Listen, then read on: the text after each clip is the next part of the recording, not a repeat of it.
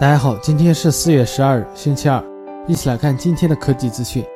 亚马逊即将推出全新的 Kindle 电子书阅读器，更为高端的全新系列 Kindle OAS 其配备三百 PPI 分辨率屏幕，内置阅读灯，相较此前有更多的 LED 光源，使得亮度更为均匀与舒服。此外，OAS 内置了重力传感器与实体按键，能够通过检测左右手的握持方式，以提供适合不同人使用的场景。在续航能力上也有显著的提升。一方面，全新的休眠模式将使待机时间延长；另一方面，配备的皮质保护套内置电池，可为其进行充电。OS 有着更为轻薄的机身设计，产品设计上也更为有趣。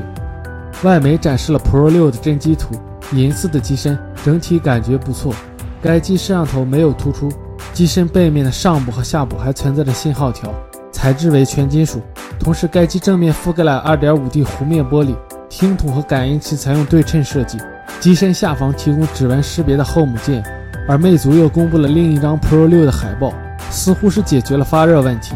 等待周三魅族发布会的消息。此前曾经曝光过，三星 Galaxy Note 6将引入虹膜技术，并且硬件配置颇高。微博网友曝光了 Note 6的详细硬件信息：三星 Galaxy Note 6。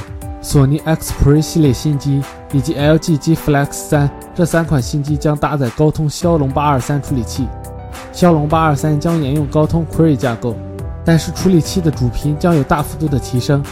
GPU 方面将沿用 Adreno 五三零，骁龙八二三将支持八 GB LPDDR4 内存，两千五百万像素的摄像头。来自法国的弗兰克·帕扎塔首次成功试飞了其研发的 Flappy Bird Air。其最高可攀升至一万英尺高空，最长飞行时间为十分钟。而 Flyboard Air 设备非常小巧，这也意味着飞行时需要格外注意安全。已知的信息显示，使用了单涡轮发动机来控制速度、转向等都依靠身体的移动，而燃料看起来是背在帕扎塔的背面。